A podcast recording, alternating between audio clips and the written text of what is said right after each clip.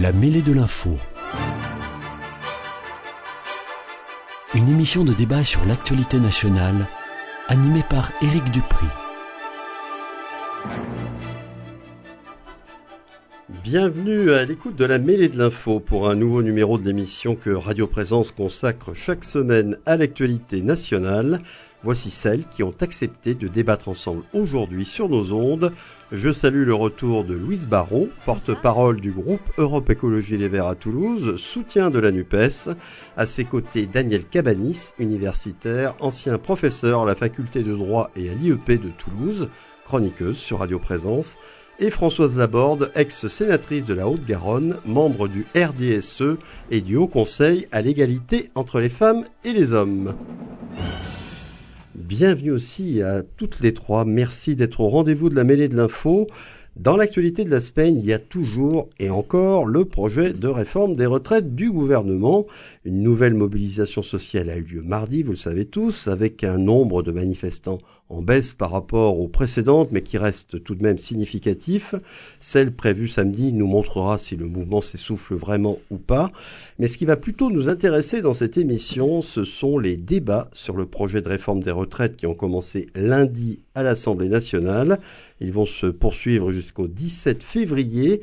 Après les premières séances de cet épisode parlementaire, quel regard portez-vous sur les discussions en cours? Sur l'attitude des différents partis et sur celle du gouvernement. La première intervention est pour Daniel Cabanis. Bon, mon grand âge me donne cette priorité. Alors il y a autre chose tout de même, si je peux me permettre, c'est que vous avez un regard un peu extérieur parce que vous êtes suisse. Et moi, ça m'intéresse de savoir comment les Suisses voient nos débats à l'Assemblée nationale. Alors, je voulais pas trop le, brandir, mais puisque, puisque vous m'y invitez, eh ben, je vais, eh ben, je vais le faire.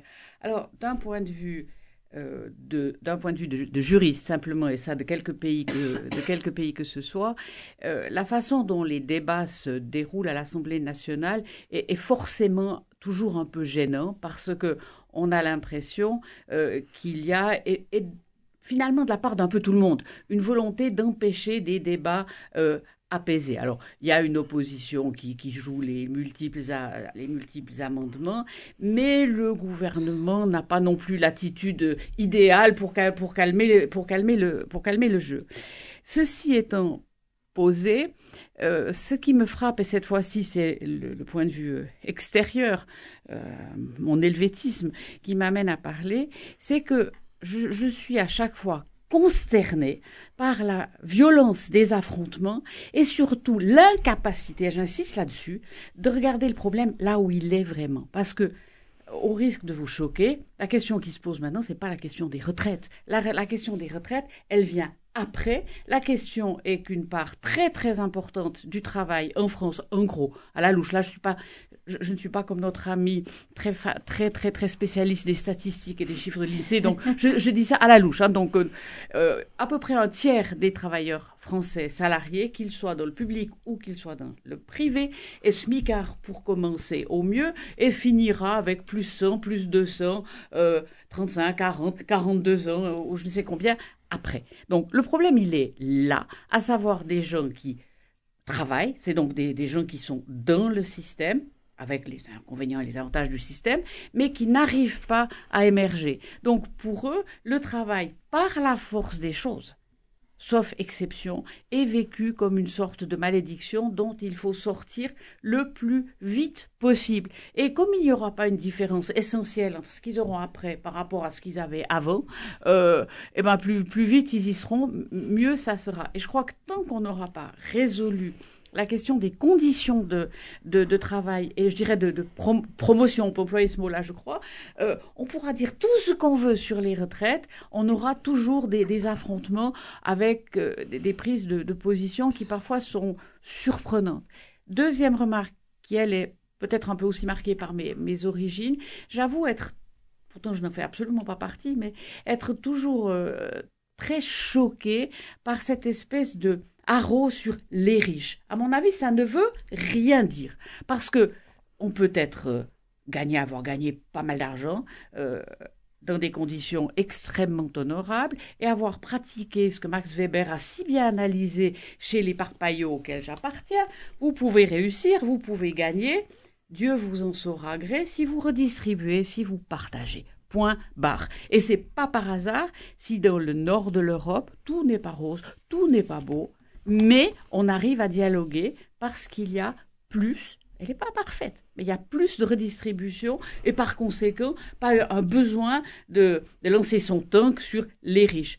Je, prends un exemple. Je ne le connais évidemment pas, je n'ai ni sympathie ni antipathie pour lui, mais les tonneaux d'horreur qu'on déverse sur Bernard Arnault me paraissent d'une totale stupidité.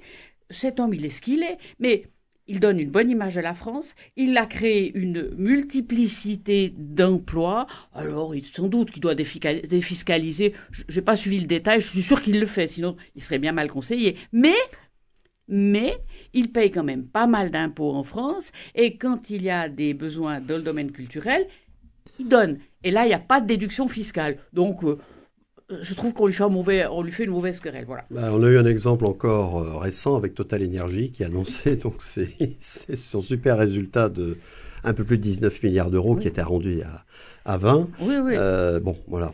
Alors, là, c'est autre chose. Euh, là, ça va être très intéressant parce que je pense que Louise Barrault, qui est prête à bondir, ne va pas être d'accord sur ces points-là. Mais alors, pour commencer, d'abord, les débats à l'Assemblée nationale, vous, je l'ai dit, hein, vous êtes un soutien de la NUPES, oui. pas la peine de le cacher. Euh, comment, vous, comment vous observez ce qui se passe aujourd'hui à l'Assemblée nationale entre, entre autres, bah, les élus de la NUPES et puis euh, les membres du gouvernement qui doivent monter euh, au créneau pour, pour défendre ce projet de loi? Alors, euh, je, suis en, accord sur plusieurs points qu'a soulevé euh, l'interlocutrice précédente, à savoir que euh, l'opposition s'oppose, mais le gouvernement reste ferme sur, sur ses positions. on a l'impression que avec le gouvernement Macron, il n'y a pas de marge de manœuvre possible que euh, le, sur euh, il y a des y a des amendements qui sont faits et les amendements ce sont euh, bah, des propositions qui sont faites pour amender amender le texte. Et que y a on a l'impression que en, face on n'a pas une vraie volonté de dialogue. Donc bah, du coup l'opposition est dans son rôle d'opposition même si il peut il peut paraître il, il, peut paraître caricatural déposer des amendements pour amender un texte qui semble injuste à, à l'ensemble des groupes d'opposition de la gauche, bah pour moi, la gauche est dans son rôle de, de, de, soit pour vider le texte de sa substance parce que justement elle le trouve injuste, soit pour euh, améliorer euh, les conditions de ce texte pour euh, le départ à la retraite et faire des amendements, c'est une un des rares moyens qu'ont les députés dans le rôle qu'ils ont d'opposition pour faire évoluer les choses dans leur sens. Du coup, euh, pour moi, ça me, ça me, paraît, euh, ça me paraît logique.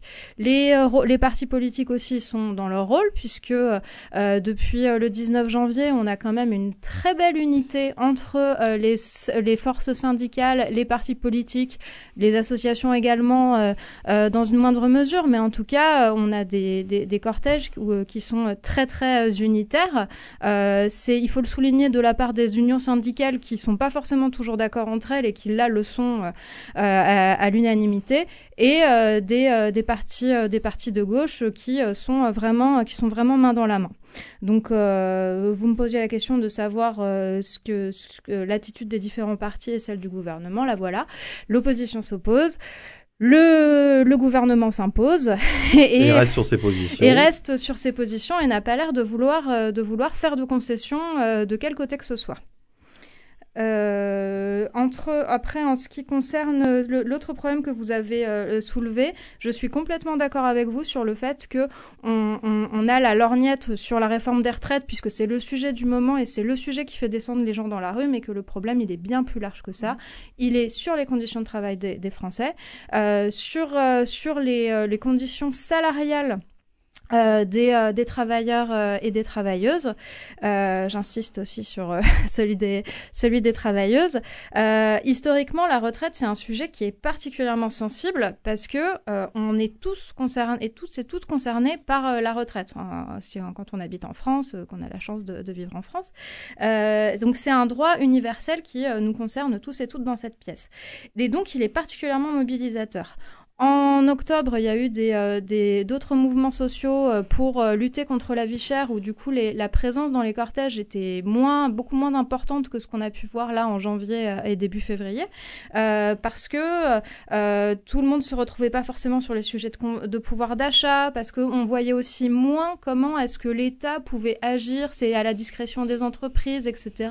Là, la retraite, c'est un choix de société dont l'État décide de euh, ce qu'il faut, euh, qu'il faut mettre en place. C'est pour ça que, euh, c'est pour ça que, à mon sens, il, il est aussi, il cristallise autant, les passions. Mais si vous allez dans les cortèges des manifestants, ce que je vous souhaite, les revendications, les revendications, elles sont effectivement pour la baisse ou même le maintien de l'âge tel qu'il est, mais aussi sur l'augmentation des salaires, l'amélioration des conditions de travail.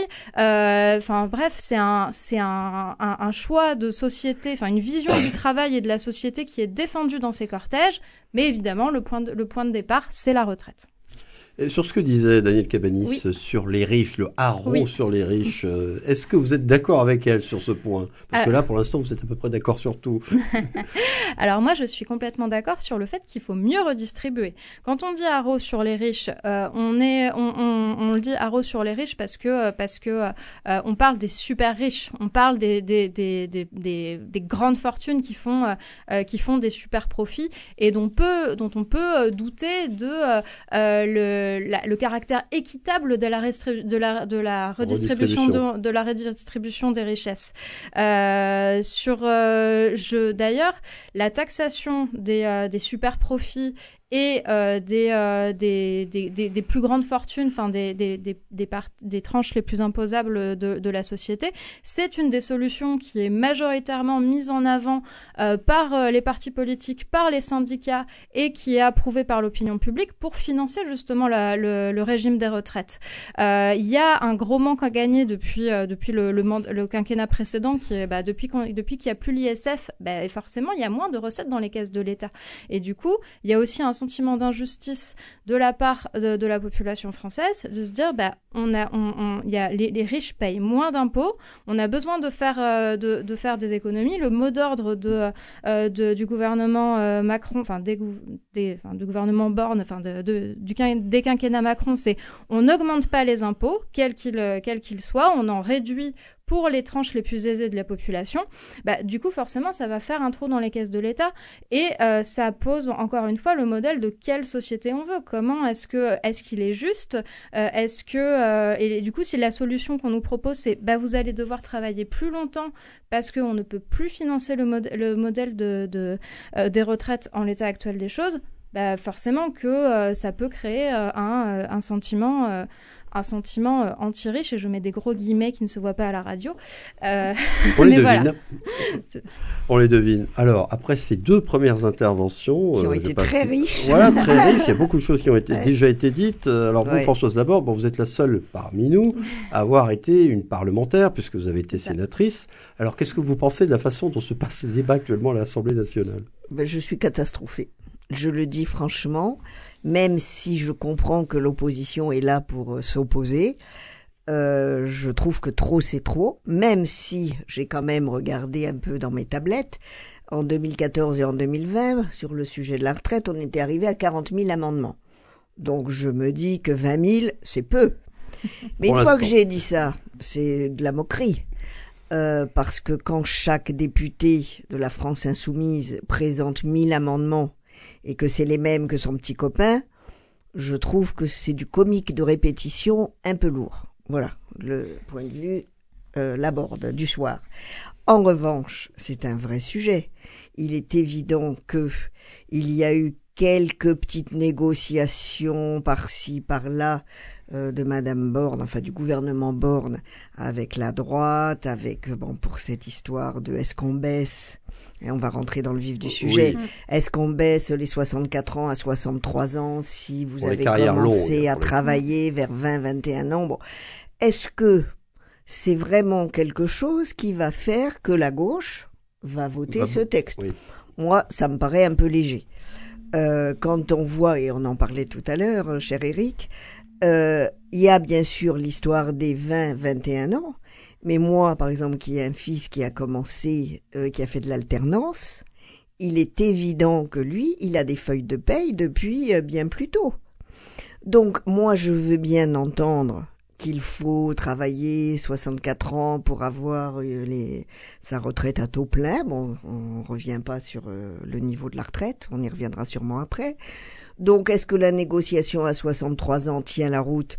Euh, Je dis non, parce qu'on ne peut pas d'un côté prôner l'alternance, d'inciter les jeunes à aller si ils en ont envie, parce que pour moi, hein, ça n'a jamais été, et heureusement que ça change dans notre pays, euh, l'alternance une mauvaise voie. Pour moi, c'est une bonne voie puisqu'elle convient à l'enfant donné, l'étudiant donné à l'instant T. Mais si on leur dit, mes petits, non seulement vous prenez pas la voie royale, je mets des guillemets aussi que les auditeurs imaginent, vous allez avoir des feuilles de paye, vous allez travailler, mais en plus vous serez les dindons, je trouve ça limite. Donc je pense que cette négociation est un peu juste.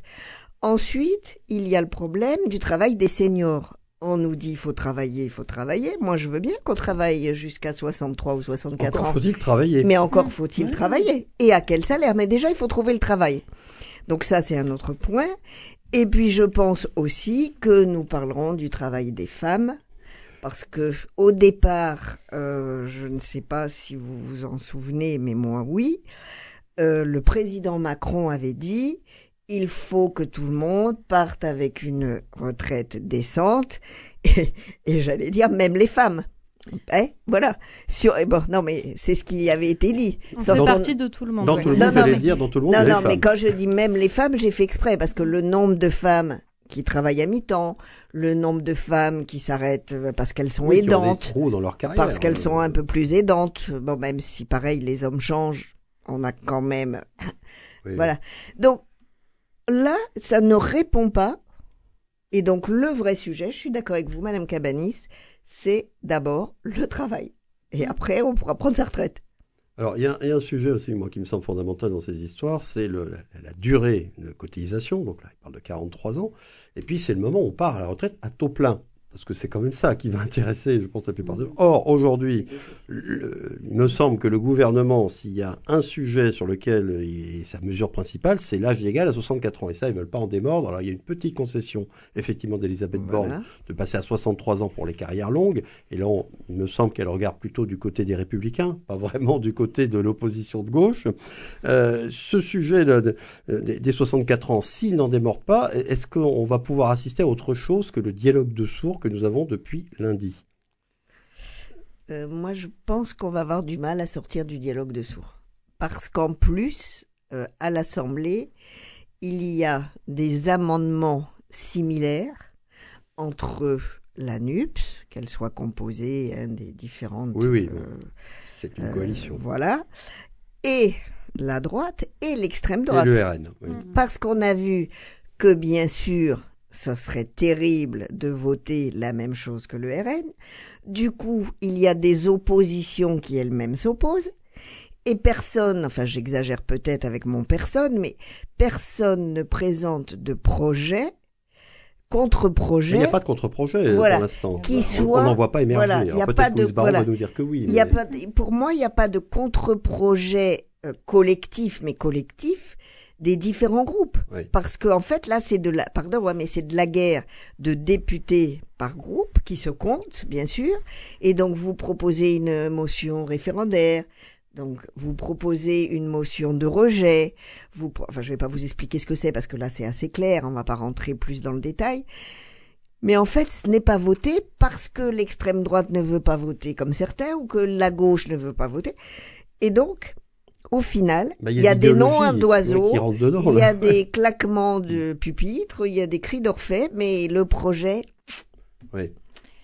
Euh, Daniel Cabanis, vous, euh, vous pensez que si le gouvernement ne bouge pas sur sa, sa mesure principale, l'âge de départ à la retraite à 64 ans, et ce ne sera pas avant, sauf peut-être pour les carrières longues, comme ça a été euh, dit par Elisabeth Borne, vous pensez qu'on peut, il peut y on peut arriver à faire bouger un peu les lignes entre l'opposition et le gouvernement, ou alors ils vont continuer à s'invectiver, parce que là, on est, on est même, c'est plus que le dialogue de sourds.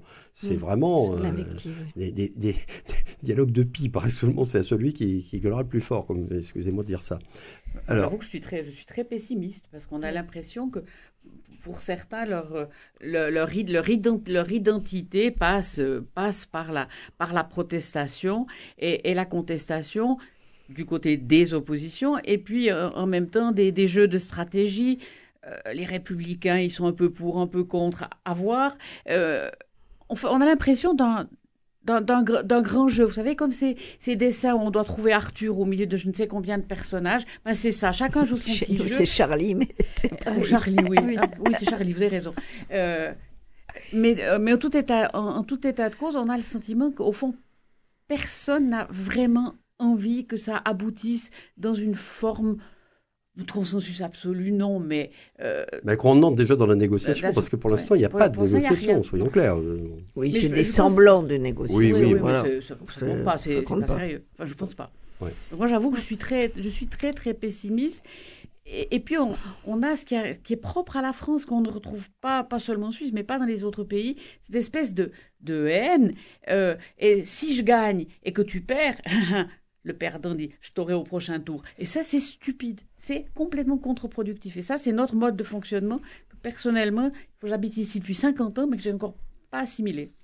Alors, Louise Barraud, deux, Oui. deux questions. Euh, si le gouvernement, effectivement, refuse de, de bouger sur euh, l'âge de- légal de départ à la retraite à 64 ans, bah, est-ce que vous pensez qu'il puisse y avoir un, un dialogue qui vraiment euh, s'enclenche, euh, malgré tout, entre l'opposition, et notamment l'opposi- l'opposition de gauche et le gouvernement? Et puis la deuxième chose, est-ce que, selon vous, il y a un contre-projet qui est proposé par l'opposition à laquelle vous appartenez, la NUPES Alors, pour euh, répondre euh, pour- en, en même temps à vos deux questions, la NUPES, elle veut le retrait de ce projet de loi. C'est simple, c'est... Ouais, C'est pareil, la voilà. position est claire. La position et- est claire, etc. pas. Voilà.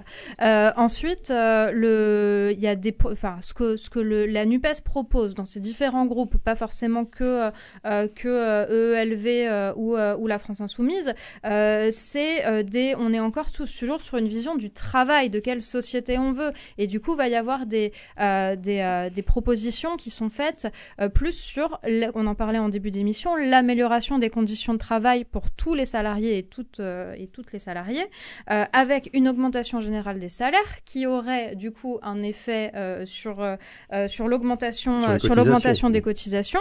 Euh, vous en parliez euh, tout à l'heure, euh, Madame, sur bah, enfin l'égalité salariale à poste égal et à compétence égale pour les hommes et les femmes, qui alors on, on- on a l'habitude de parler généralement de 25% d'écart de salaire entre les hommes et les femmes si on prend en compte l'intégralité des euh, euh, l'intégralité des, euh, des, des critères, à savoir les temps partiels imposés, les carrières hachées, etc. Mais pour euh, les, euh, la compétence égale, salaire égal et temps de travail égal, euh, on est toujours sur un écart entre hommes et femmes de 9%. L'augmente, la, juste l'égalité, la mise à égalité des salaires entre les hommes et les femmes, pareil, c'est une mesure pour laquelle la gauche et les écologistes se battent depuis très longtemps et qui aurait pour effet d'augmenter les, cotisations.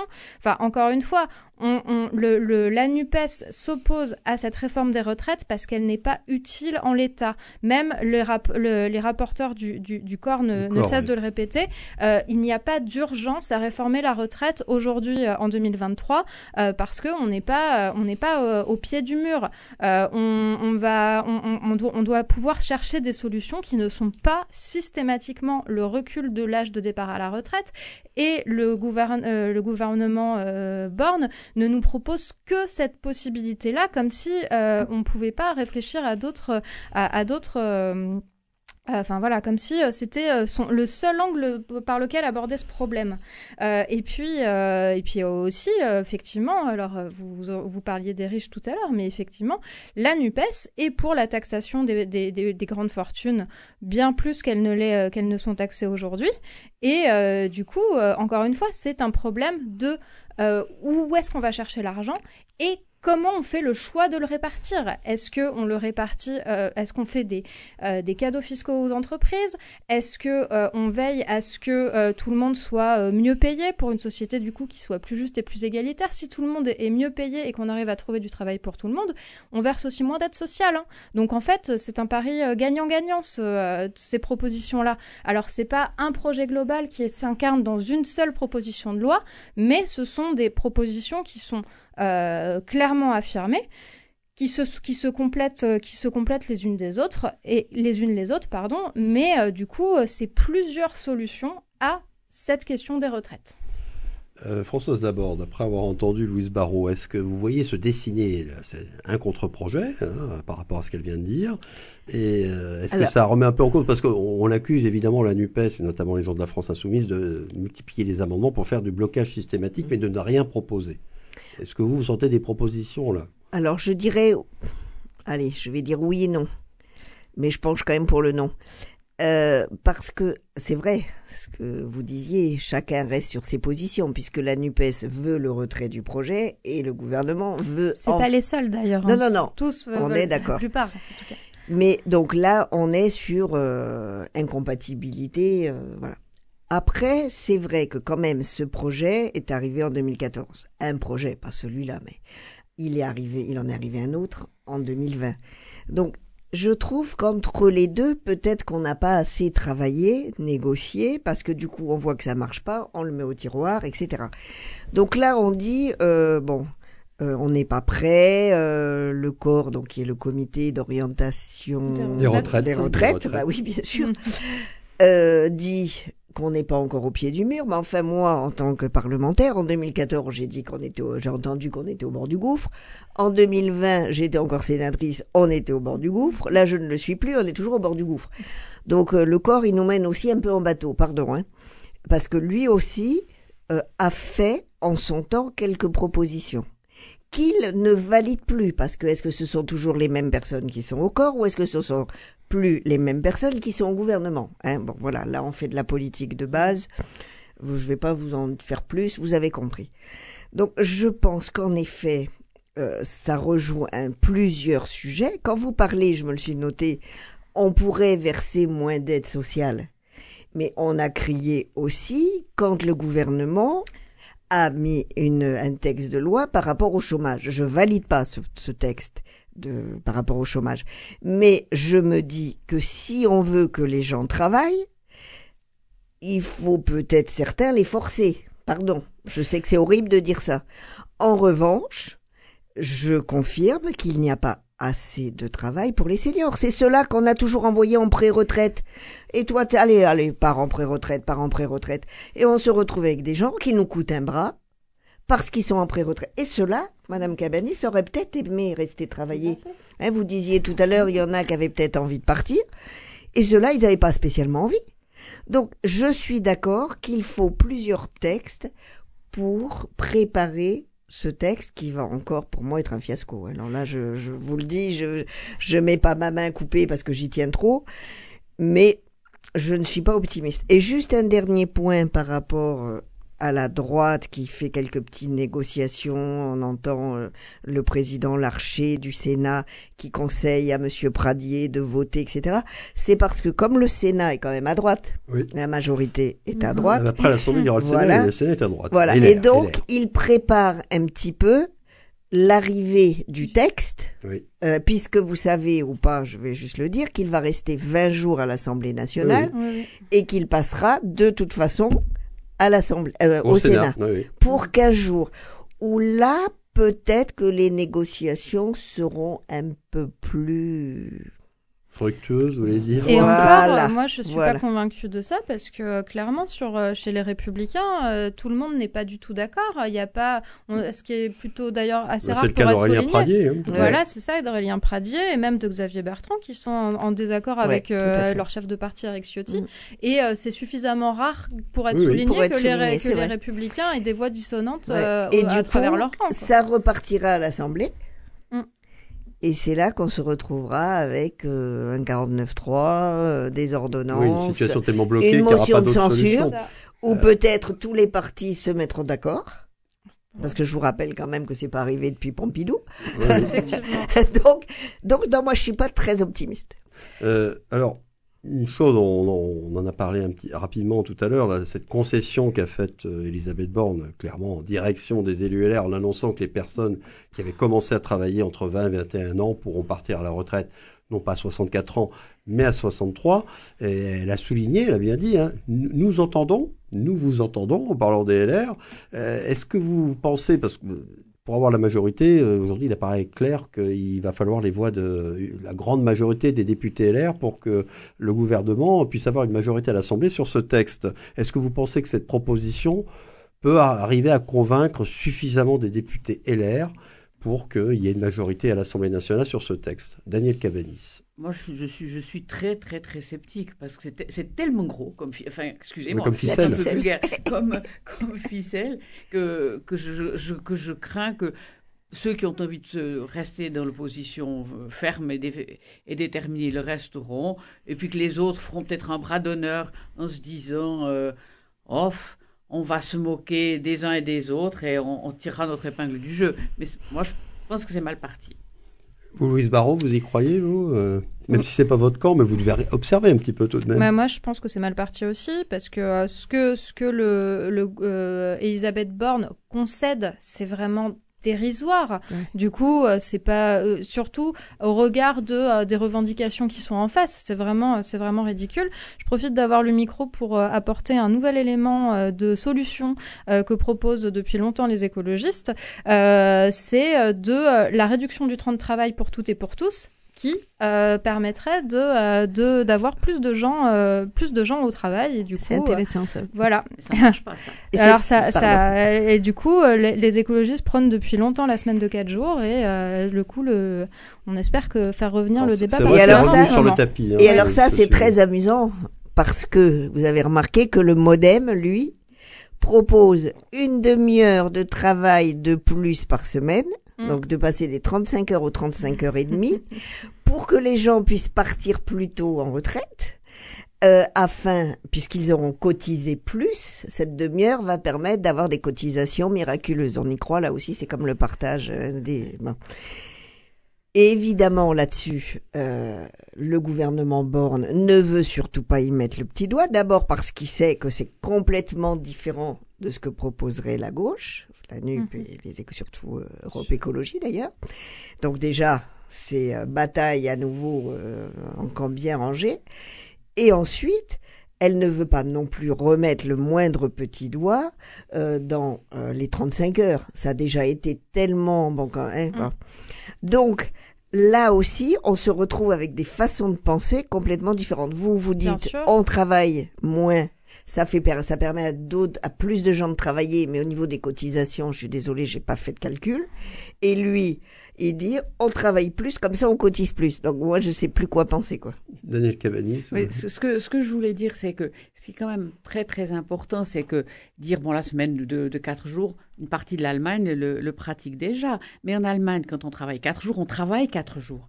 Alors, moi, j'ai travaillé pendant trois ans dans ma Suisse natale et ensuite 42 ans en France. Donc, j'ai une petite expérience quand même du, du, monde, du, du, du monde du travail. J'ai toujours été, mais catastrophée par la, la faible densité du travail de beaucoup de gens. on Alors, reste un pays de un des pays d'Europe avec le plus haut taux de productivité Voilà, hein. c'est ce que Oui, dire. il mais ça, dé- mais ça, compensé, dé- bon, mais c'est ça, ce dé- qu'on dit, ça, que c'était ça, dé- compensé ça par la dépend où. productivité. C'est c'est Eh une- oui. Il y a, toute, une, tout- tout- toute une série de secteurs où c'est pas du tout, du tout le cas. Le secteur que je connais, puisque c'est là-dedans que j'ai sévi, eh ben, c'est pas un secteur où la productivité est maximale. Je suis désolée. Il y a euh, 10% de gens qui se défoncent et beaucoup qui, enfin, qui ne respectent rien. Même des règles, même des règles minimales de droit sur le temps de travail, ce n'est pas respecté. Alors après, il faut, il faut encore diminuer. Ce seront toujours les mêmes qui travailleront En peu. tout cas, et les entreprises qui ont fait le choix de passer à la semaine de 4 jours euh, de façon volontaire en France, et, il y en a beaucoup, notamment dans les sociétés coopératives, euh, elles observent de des, des- des- des résultats, euh, Des résultats très productivité. Ce intéressants. sont ouais. des journées de combien d'heures? 8 heures? Ce sont des journées de 7 ou 8 heures. Ça dépend, de- ça dépend des types de contrats. Parce que 4 fois 7, 28, euh, on passerait de 35 à 28. Euh, Non, non, là, 32, du coup, oui, ça ça, serait plutôt la semaine- territoriales. Ça serait plutôt la semaine de 32 heures qui, euh, 32, ouais. qui voilà. Voilà, moi après j'ai pas fait le calcul par rapport Mm. aux cotisations. Donc je suis d'accord avec vous sur la productivité. On a encore un taux de productivité. En revanche, du corps dont vous parlez, Madame Cabanis, je suis d'accord que c'est pas toujours. C'était euh, lequel d'ailleurs ce corps Vous l'avez pas Euh, C'est Euh, l'enseignement c'est l'enseignement, supérieur. voilà, bon, dire, Voilà, c'est ça. Voilà. C'est pas pareil. On, crée des machins, des commissions, des, des trucs Voilà. Et- pour ne pas faire les choses en Ouais. réalité. Mm, Et ceux qui veulent faire quelque chose se font taper sur les doigts. On va arrêter là pour ce premier sujet. Les débats à l'Assemblée vont donc euh, se poursuivre jusqu'au vendredi 17 février. Après, il y aura les, les débats au Sénat. Samedi, nouvelle mobilisation annoncée contre le projet de réforme des retraites. Il sera intéressant de voir si elle reste forte. Nous allons faire notre habituelle petite pause avant de nous retrouver tous les quatre dans une petite vingtaine de secondes. Restez bien à l'écoute de Radio Présence. À tout de suite.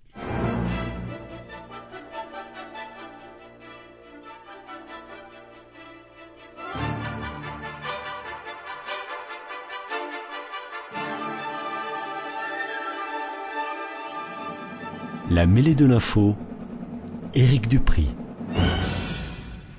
Retour à l'antenne en compagnie de Louise Barrault, Daniel Cabanis et Françoise Laborde, à qui je propose maintenant de revenir sur les statistiques de la délinquance en France en 2022. Le bilan a été rendu public par le ministère de l'Intérieur la semaine dernière et il met en évidence une hausse générale du nombre de crimes et délits l'année dernière. Les homicides et les violences sexuelles sont particulièrement concernés par cette augmentation. Est-ce que les chiffres et l'évolution que l'on constate dans ce document vous semblent confirmer le sentiment d'insécurité grandissant vécu au quotidien, il faut bien le dire, par beaucoup de nos concitoyens et concitoyennes? Et quels enseignements en tirez-vous? Louise Barrault, je pense que vous avez regardé ce bilan dans le détail, parce que vous êtes quelqu'un de très studieux. Oui, effectivement, je suis allée le regarder dans le détail euh, euh, et euh, y a par rapport à par rapport à ce que à ce que vous avez dit sur sur vous vous dites que du coup ce sont les homicides et les violences sexuelles qui ont particulièrement qui sont particulièrement en hausse. Pour les homicides, on est sur une augmentation en, en en valeur absolue, mais la valeur absolue de base est extrêmement faible. Alors évidemment, quelqu'un de tué, c'est toujours quelqu'un de tué en trop. C'est pas c'est pas du tout euh, c'est pas du tout le débat. Euh, mais du coup, euh, c'est ça, ça reste ça reste quand même assez assez peu important. En ce qui concerne les violences sexuelles, en revanche, là, on est vraiment alors là les, les, résultats sont catastrophiques. Donc il y a plusieurs éléments à prendre en compte. Depuis 2017, euh, depuis depuis la libération de la parole des femmes, où que MeToo a grandement contribué à ça, de plus en plus de femmes portent plainte. Euh, et on a un, changement de vision globale dans, l'opinion publique sur ces questions-là. Donc, euh, j'ose espérer que euh, la parole des femmes dans les commissariats, quand elles vont porter plainte, est mieux prise en compte. Je dis j'ose espérer parce que pour être complètement honnête avec vous, j'en suis pas complètement convaincue. Mais du coup, il y a, y a, ça, ça montre que bon, alors, elle porte, certes, elle porte plainte plus, mais euh, ces violences-là ne se réduisent pas. Il y a quelque chose que je suis allée vérifier du coup, puisque je me suis plongée dans la lecture de ce rapport, c'est que il est intéressant de comparer le taux de plainte par rapport euh, au taux de euh, dépôt de plainte par rapport à ce que subissent réellement les victimes de ces différents types de délits. Quand, en, ce qui, en ce qui concerne euh, les, euh, les, euh, les infractions sur des objets, sur, de, sur de, sur de l'immobilier, le taux de plainte est particulièrement élevé. Pour les cambriolages, pour les vols de voitures, les, les personnes qui en sont victimes vont mmh. porter plainte dans trois quarts des cas, voire dans 90% des cas. En ce qui concerne les violences sexistes et sexuelles, et particulièrement les violences sexuelles, on reste quand même sur un taux de dépôt de plainte qui est très très bas. Ça veut dire que non seulement euh, le, les, les, plaintes augmentent, mais euh, le, le, la face cachée de l'iceberg est encore énorme, énorme, énorme, énorme. Donc, euh, du coup, c'est oui, ce rapport à ce, ce compte-là, il est complètement alarmant. Quoi. Daniel Cavanis. Ce, qui va, ce que je vais dire va tout à fait dans votre sens, mais euh, s'il est- il y a des plaintes euh, croissantes pour les, les, les, les Mm. vols, euh, cambriolage, vol de voiture, et- etc., n'oublions pas que, que c'est lié à une question de L'assurance. C'est l'assurance. C'est c'est la- Absolument. c'est- c'est l'assurance. Et socialement, obligatoire, Voilà, ça, et, et euh, socialement, ça n'est pas mal porté d'être allé déposer plainte parce qu'on vous a volé votre voiture. Vous pouvez dire j'ai déposé plainte, personne ne va ni bien, Bien vous sûr. juger ni mal vous juger. Absolument. C'est absolument Alors qu'on ne dit pas. c'est absolument neutre. Alors que s'agissant euh, des, des, des, agressions des sexuelles. agressions sexuelles, Ouais. etc., il y a, il y a encore, même si vous avez raison de dire que le, la libération de la parole fait que ça...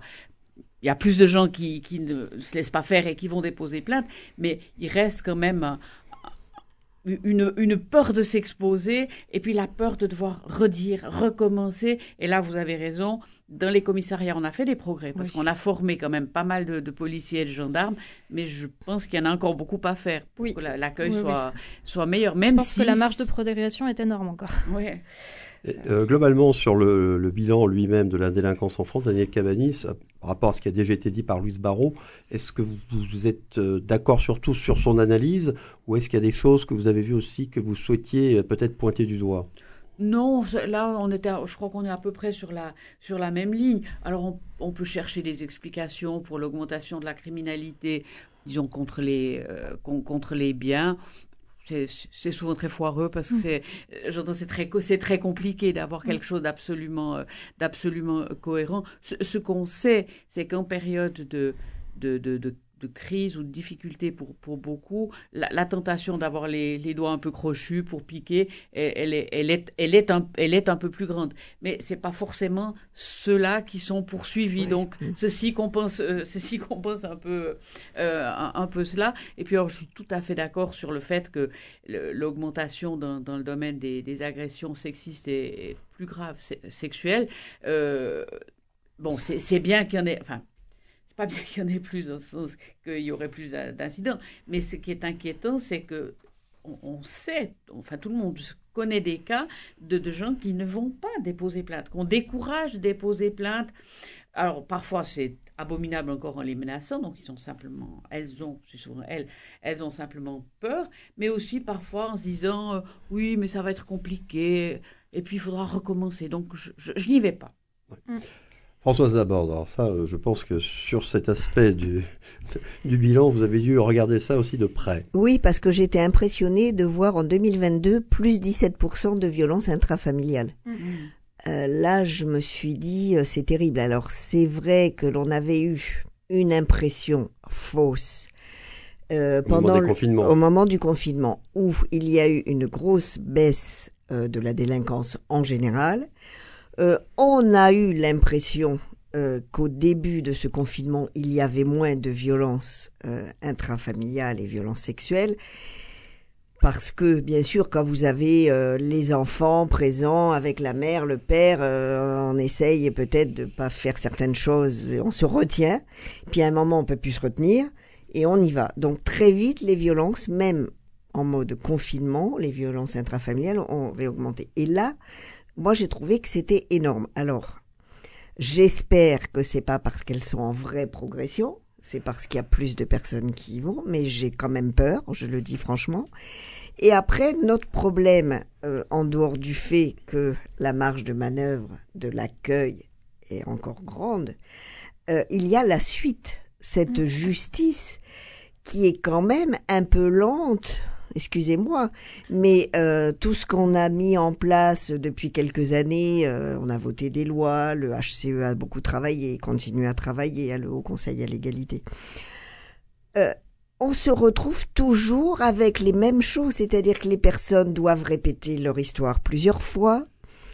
On n'arrive pas à les extirper de, de leur milieu familial, de l'environnement, avec ou sans les enfants. On continue à dire que le père qui ne, quand- parce que je vous signale que dans ces violences intrafamiliales, ça veut dire qu'il y a des enfants et qu'il voit les choses se passer, qu'on dit que le père ne va quand même pas perdre son autorité parentale. Mm. Enfin, on a toujours en France, je trouve qu'on n'a pas avancé par, enfin, pas suffisamment, je ne peux pas dire qu'on n'a pas avancé, j'ai voté quelques lois, mais je trouve qu'elles sont appliquées avec une telle lenteur que c'en est déprimant. Mais par rapport à l'Espagne ou d'autres pays, on n'arrive pas à mettre un gros budget sur la table et surtout des personnes qui euh, vont empêcher l'emprise de ces hommes, ce sont souvent les hommes sur les femmes, par le biais des enfants. Parce que le père va continuer à vouloir voir ses enfants. Mm. Et alors il va les voir où et comment. Et c'est un vrai problème. Moi je crois qu'il y a le problème de la, de la peur, bien sûr. Il y a toujours ce problème de gens qui ont vu, qui voient, mais qui n'aident pas euh, à permettre cet euh, accompagnement. Je veux pas que ces personnes aillent dénoncer. Hein, on n'est pas à Vichy, mais, mais au moins que ces personnes fassent un vrai travail d'accompagnement pour que les personnes puissent se sentir en sécurité. En fait, moi j'ai l'impression qu'en France, après être passé par la case gendarmerie ou commissariat, la femme qui a osé faire ça ne se sent pas plus en sécurité, mais au contraire encore moins. Et tout le mmh. problème est là. Enfin, pour mmh. moi, hein. ancienne sénatrice, je peux vous dire que je me dis qu'on n'a pas fait beaucoup de boulot encore à ce niveau-là. Alors, il y a une autre. Vous voulez ajouter oui, je voudrais ajouter quelque chose puisque vous parliez du Haut Conseil à l'égalité homme-femme. Euh, il y a deux semaines, il a sorti un rapport très très alarmant également sur euh, euh sur euh, l'état de l'égalité homme-femme, comment est-ce qu'il était perçu. Et il y a un chiffre qui, qui m'a fait mmh. particulièrement bondir, c'est que parmi les hommes de 25 à 34 ans, donc de, de, ma mmh. génération et les plus jeunes, près d'un quart estiment qu'il faut parfois être violent pour se faire respecter respecté avec les femmes. Mm.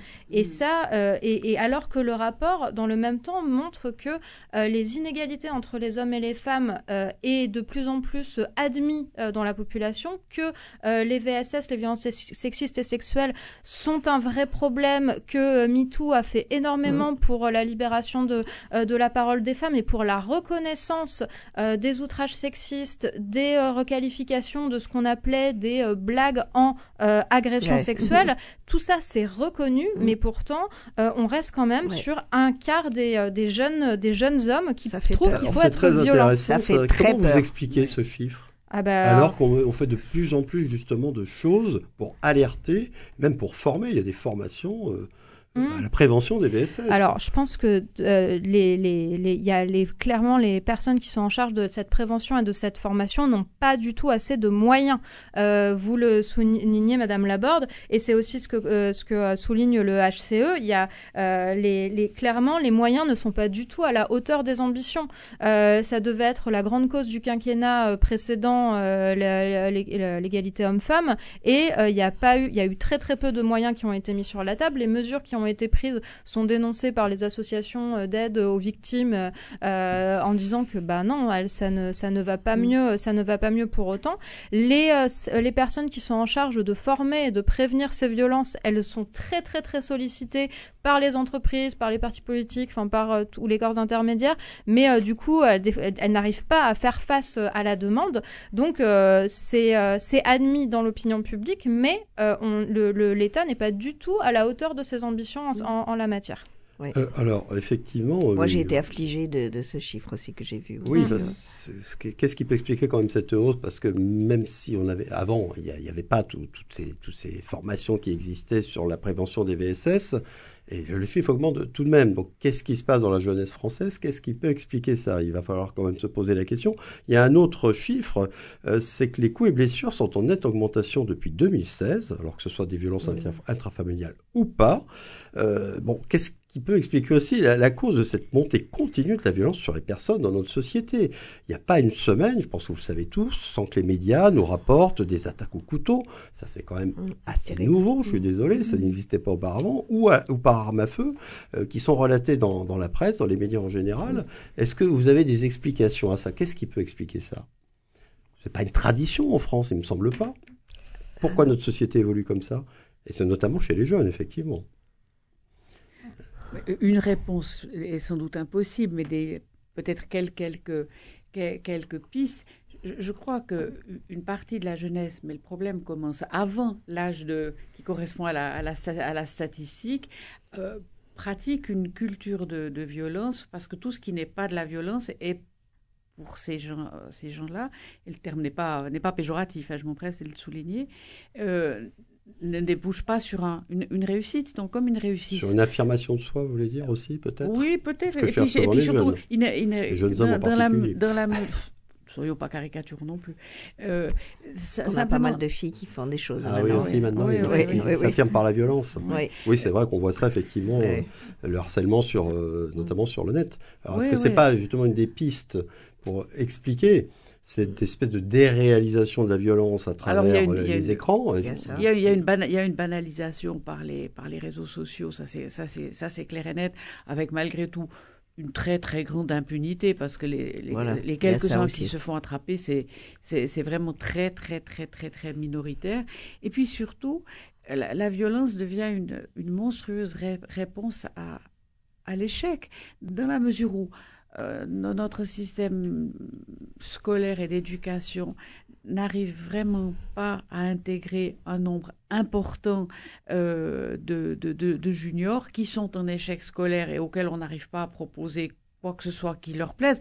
C'est compliqué, donc je me garderais bien de, jeter des, des volets de pierre, mais euh, ces, ces gens-là n'ont plus rien d'autre à perdre que de chercher à s'affirmer en étant violent. Je suis un caïd.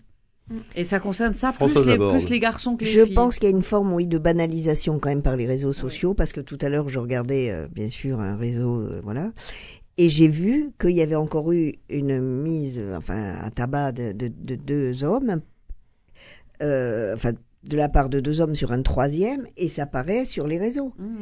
Et, et ça tourne et ça tourne et avant jusqu'à ce qu'on l'enlève. Bon, moi je trouve ça terrible déjà cette banalisation de la violence. Vous savez, euh, moi je me souviens euh, que mon fils avait m'avait échappé euh, et regardait à la télé euh, Michel Vaillant.